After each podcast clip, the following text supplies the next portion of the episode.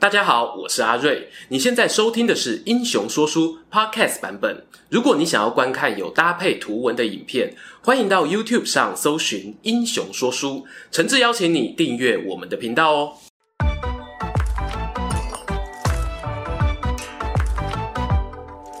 Hello，英雄说书的观众朋友，你们好，我是说书人阿瑞，替大家带来精彩的英雄故事。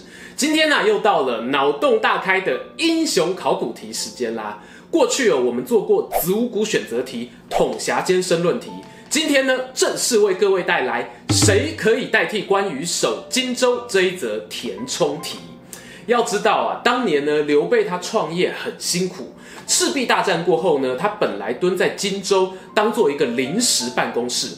后来呢，自己决定带兵入蜀，取得益州，这才有了一个真真正正的根据地。但原本的荆州也不能乱丢啊！这个时候找谁防守荆州，就成为一个让人苦恼的问题了。让我们言归正传。大家听三国故事听久了，对于荆州这两个字，大概我都耳熟能详。但你有没有想过，荆州为什么这么重要？曹操想要，孙权想要，刘备也想要。身为一个二十一世纪的说书人呢，卫星空照图哦，相当容易取得。这边就透过 Google 地图帮大家做个简单的分析。从地图上啊，你会看到有一块浅色的地区，这里呢是荆州地势平缓的富饶地带。在东汉末年呢，荆州算得上是繁华没错，但光是这样还不能够构成大家想要抢它的原因。比起经济因素呢，它的战略地位更加重要。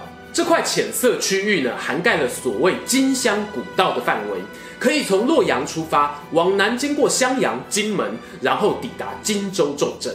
结论就是啊，这一条路呢，正是以前南北交通的高速公路，可以让千军万马奔驰的康庄大道啊。于是你会发现，中国冷兵器时代呢，只要是有想要争天下野心的英雄们，在碰到南北对峙的局面时哦，荆州都是一个兵家必争之地。这里比起西边的关中、东边的徐蚌，走起来呢，舒服太多太多了。把时间回到赤壁之战后。曹操虽然打败仗，但是他其实元气还在啊。这个时候呢，曹操、孙权、刘备三家都很想要这一条荆州高速公路的主导权。三方经过一番你来我往、你争我夺、你情我愿，哎，多了 多了。很遗憾哦，打到最后呢，周瑜都丢了性命啊。结果还是没有一个人拥有整条路权。当时的势力分配是呢，刘备获得荆州南部四小郡，孙权卡住中间的南郡，曹操呢则拥有偏北的南阳郡。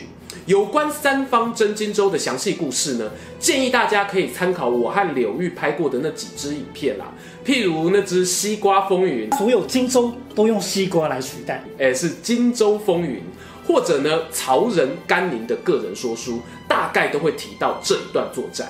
好的，那现在问题来了，小小的荆州呢，挤进三股势力，你要怎么办？大家打到你死我活，一定要分出个胜负吗？No No No，前几年很夯的无限赛局理论呢，告诉我们，游戏规则目标都是可以变的，最重要的呢，就是想办法让自己在游戏中活下去。这个名词很炫啦，但其实道理古人也是知道的，就看你愿不愿意做而已。于是呢，周瑜的接班人鲁肃就做出一个改变规则的创举。原本啊，大家抢着要荆州高速公路的路权，他老兄呢，突然态度一百八十度转变，我 OK，你先请。鲁肃呢，对孙权建议哦，可以把中间那一段南郡先给刘备使用，等刘备未来强大了，大家再来好好谈谈怎么资源交换。这个提议有十分有远见。刘备当时呢，也同意收下这一份大礼，然后准备进军益州，壮大自己的势力地盘。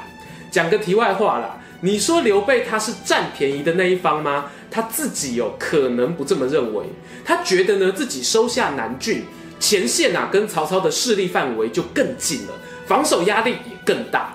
我是在帮你东吴顾门挡敌人呢，就有一点像他当年去做刘表的小弟一样。听英雄说书，学人生智慧。世间人啊，经常都会觉得别人亏欠自己比较多，很少哦会觉得是自己对不起别人的。Anyway，刘备收下礼物后呢，就带主力部队去益州打仗，把诸葛亮、关羽留在荆州。但不料呢，在益州攻防战折损了凤雏庞统这一位明军师，只好啊再把诸葛亮叫过去，留下关羽呢担任荆州的最高指挥官。在这个 moment，这个时间，来自未来的乡民们啊，全部暴动了，纷纷在键盘前面高喊换头手，换头手。我们就来看看刘备从入蜀到稳定益州的这一段时间呢，换掉关羽，改派其他人镇守荆州。真的会比较好吗？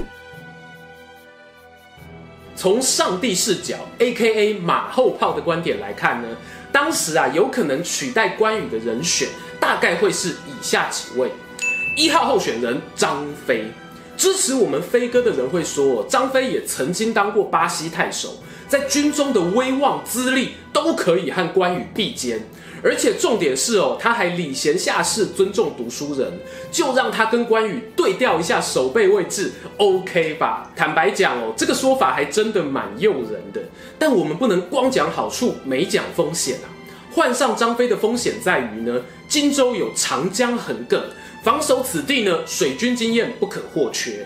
在我们关羽真的有资格当忠义代言人吗？那支影片里提到。他其实很早就有统领江陵水军的可能，在此地哦也算是老屁股了。派出张飞的第二个风险在于，这纯粹个人观点了，我没有什么强而有力的证据。那就是呢，我觉得张飞个性哦实在太忠厚老实了。在刘关张三兄弟里面啊，他经常去执行那一种最赛的任务，让老实人呢去面对曹操、孙权这些老狐狸，其实哦更让人担心啊。最后一个风险啊，大概就是张飞呢，如果去守荆州的话，他女儿哦，很可能就要嫁给孙权，阿斗就娶不到皇后喽，相当的不方便啊。紧接着来看看二号候选人诸葛亮，这也是很强的人选哦。透过实验证明呢，他是具备外交手腕、统兵能力、处理内斗的全才，而且呢，最初他也是刘备属意和关羽一起守荆州的搭档。应该非常适合吧。讲完优点呢，一样要讲讲风险。还记得我们在魏延那一支影片里有提过，历史上的诸葛亮呢，没有去守荆州，而是负责坐镇成都大本营。当刘备在汉中苦战的时候呢，他整合了国内派系的声音，最后带兵支援前线。这件事情呢，如果换成其他人，有没有办法做呢？万一一个失手哦，刘备大概就要居居领便当了。再来呢是三号选手魏延，他的个人影片啊才上传没多久，我必须要说，魏延呢他是荆北出身，打仗起来呢也是有万夫莫敌之勇，荆州就是他的故乡，还真的很适合交给他防守。我们先不谈哦，他那时候可能资历不够这个问题，毕竟说的是上帝视角嘛。但同样的呢，有两个风险值得评估。第一个就是他的协调谈判能力。简单讲啊，借狼哦，他拍到顶啊。OK，这一点有人可能会说关羽呢也做得不够完美。但第二个风险呢，就会让人犹豫了。魏延他会不会为了追求自己的历史定位，而做出跟大战略稍微有点偏差的行动呢？没错，我指的就是之前影片里说的没有第一时间打西凉这件事。这大概呢是我最担心的一点。好的，轮到最后一位选手，其实呢也是我个人觉得几乎无可挑剔的人选，就是我们三国最强老兵黄忠黄老爷子。关于他的好呢，一样啦，请参考独立影片哦。简单一句话呢，他就是能让刘表、曹操都盖章认证的荆州扛把子，带兵防守就是稳。但是呢，上帝视角告诉我，他在刘备当上汉中王后的隔年过世了。如果人生可以开修改器修改寿命的话，黄忠确实是一个很不错的人选。又到了结论时间。听完以上四位候选人，如果你是穿越时空偷看剧本的刘备，你会怎么选呢？欢迎大家哦在底下留言分享你的想法。那阿瑞我是怎么想的呢？其实哦，我会选择不要守荆州。就像前面说的啊，荆州呢，它舟马便利，四通八达，但是称得上哦有险可守的关卡，大概也就南阳、长沙和江夏。其他的城池呢，都必须要靠足够的兵员来驻守防御。换句话说呢，如果你没有足够的军事力量做后盾，却提早拥有了半个荆州，那真的是啊有苦说不出啊。大概有几句话在讲啊，无迄个卡村哦，就唔通食迄个下药。